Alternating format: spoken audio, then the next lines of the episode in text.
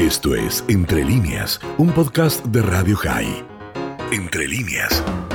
Y muchísimos han sido los latinoamericanos que desde antes de la creación del Estado de Israel se sumaron a la empresa sionista y ni hablar desde el momento mismo de la creación.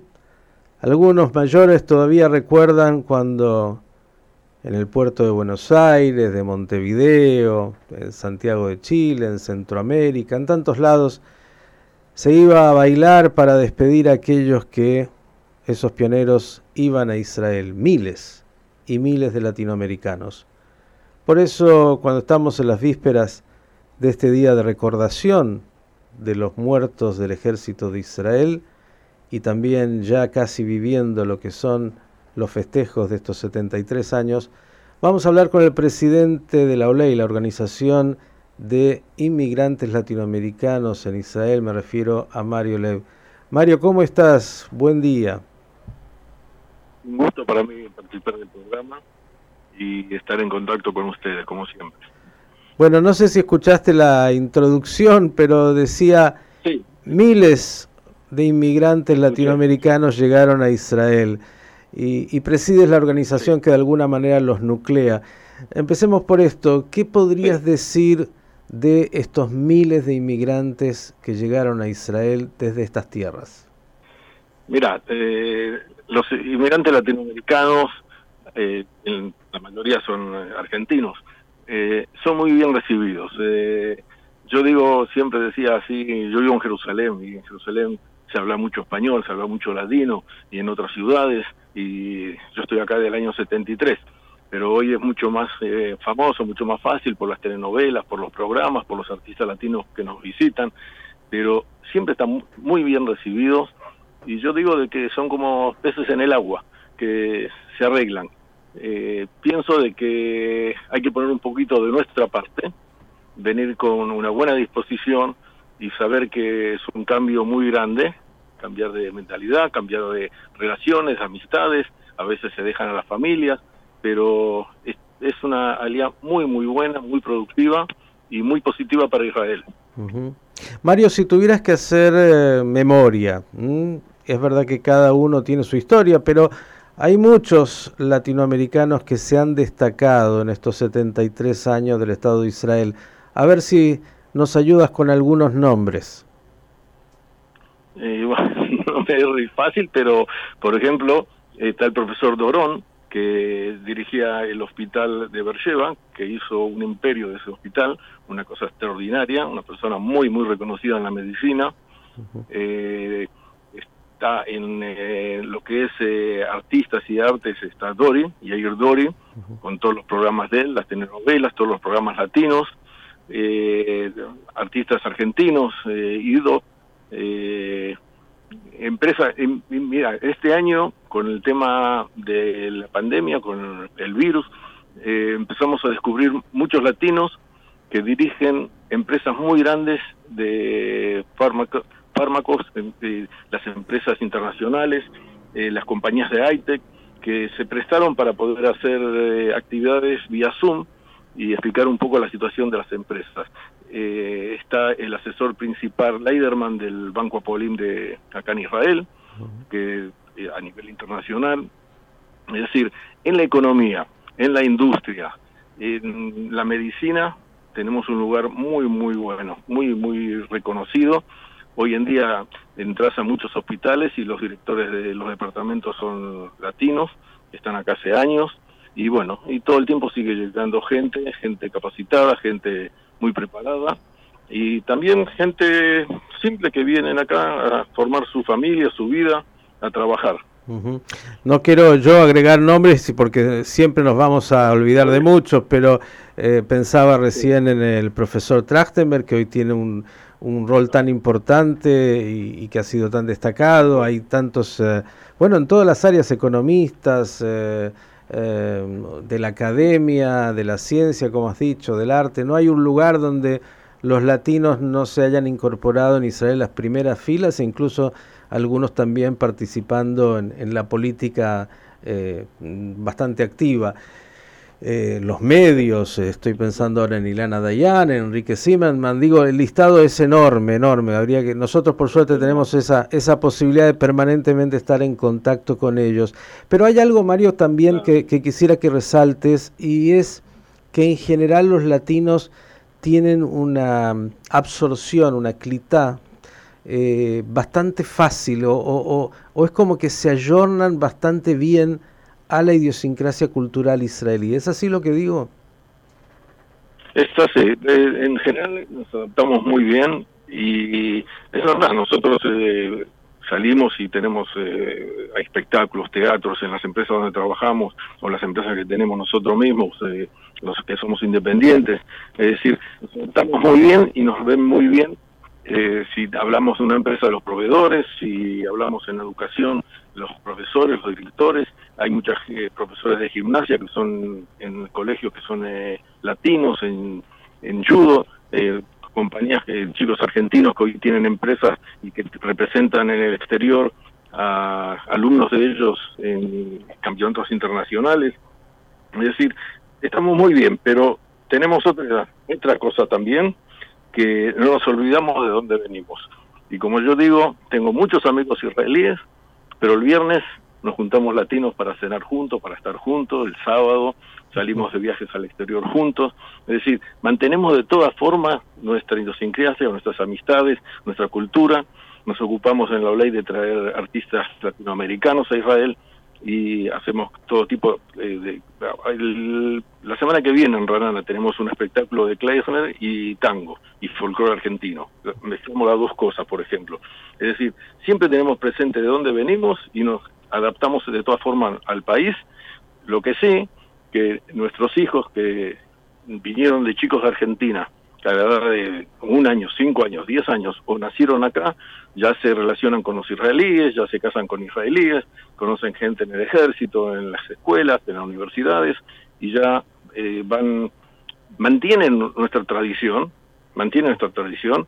Yo tengo dos yernos, uno es ruso y uno es eh, hijo de... Eh, no marrocano, se me fue, no, no importa, es este para de un país eh, árabe, pero eh, no, no. Iraquí, de Irak, Marruecos. Te hago, te el listado, pero bueno, sigue. Pero, pero eh, cuando te invitan a la casa, estate tranquilo que va a haber asados. No hay ningún problema. Tienen todo tipo de parrilla, todo de lo más moderno, de lo mejor que hay. Y bueno, está bien que aprendieron junto a mí porque yo estoy en el ramo gastronómico, pero están muy, muy bien ubicados y, bueno, se relacionan con todo un poco. Sos el asador oficial, el asador oficial de la ley. Digo, esto que has dicho, eh, como dice la canción de Shlomo y Dov, eh, para aquellos inmigrantes latinos eh, que de alguna manera en el día hablan en hebreo y en la noche todavía sueñan en español un poco, estos dos mundos que se van integrando, pero como dijiste, se mantiene ese lazo. Eh, la OLEI como organización que está en tantas ciudades de Israel, ¿cuántos eh, de alguna manera asociados eh, tiene? Mira, nosotros por un lado tenemos 3.500 socios que pagan cuota anual y, por, y después tenemos gente que viene a actividades, gente que no se asocia pero que participa. O tenemos, eh, estamos en 23 ciudades, en cada ciudad hay una comisión directiva, en cada ciudad hay un grupo de voluntarios. Y cuando hay una actividad viene mucha gente que no tiene que ser justamente socia de la ley, que el que quiere participar de la actividad participa, no hay ningún problema en ese sentido.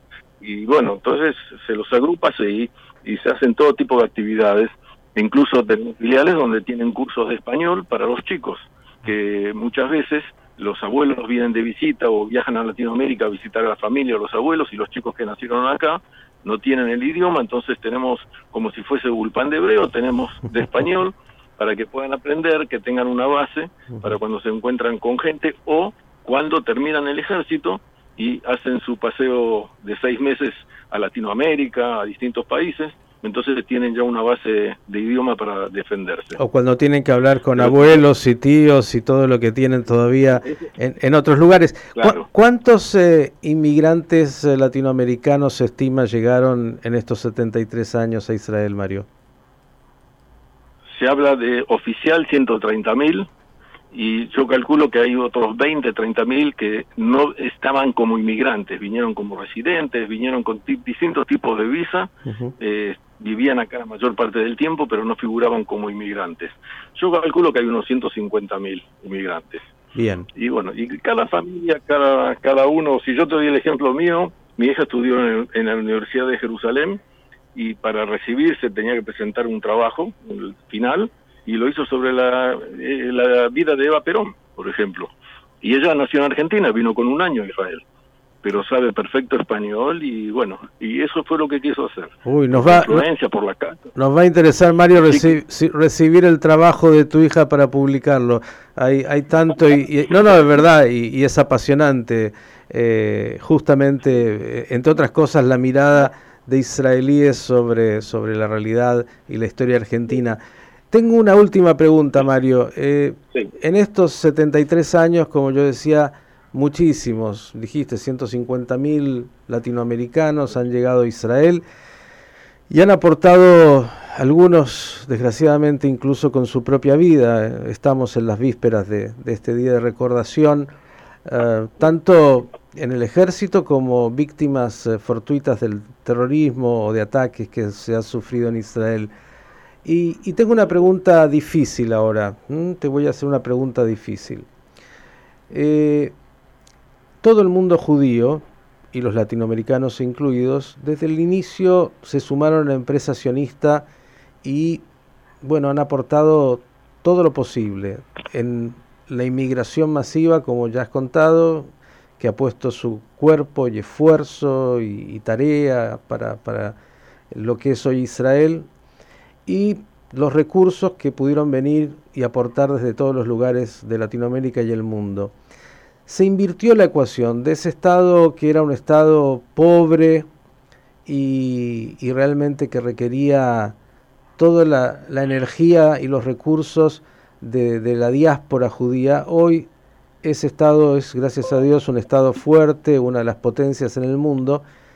Y quiero preguntarte si Israel ha sido recíproco con las comunidades judías, sobre todo, por ejemplo, en una época como esta, en términos de asistir a las comunidades en esta crisis enorme de, la pandemia o en otras situaciones donde parecería como que eh, la necesidad de Israel primaria de, recibir ayuda estuvo muy clara, pero no sé si hoy, y cómo lo ves desde ahí, Israel tiene una visión de eh, poder ayudar a las comunidades en, en, la diáspora y en Latinoamérica en particular, una Latinoamérica que es distinto a, a otras realidades como la de Estados Unidos, Europa.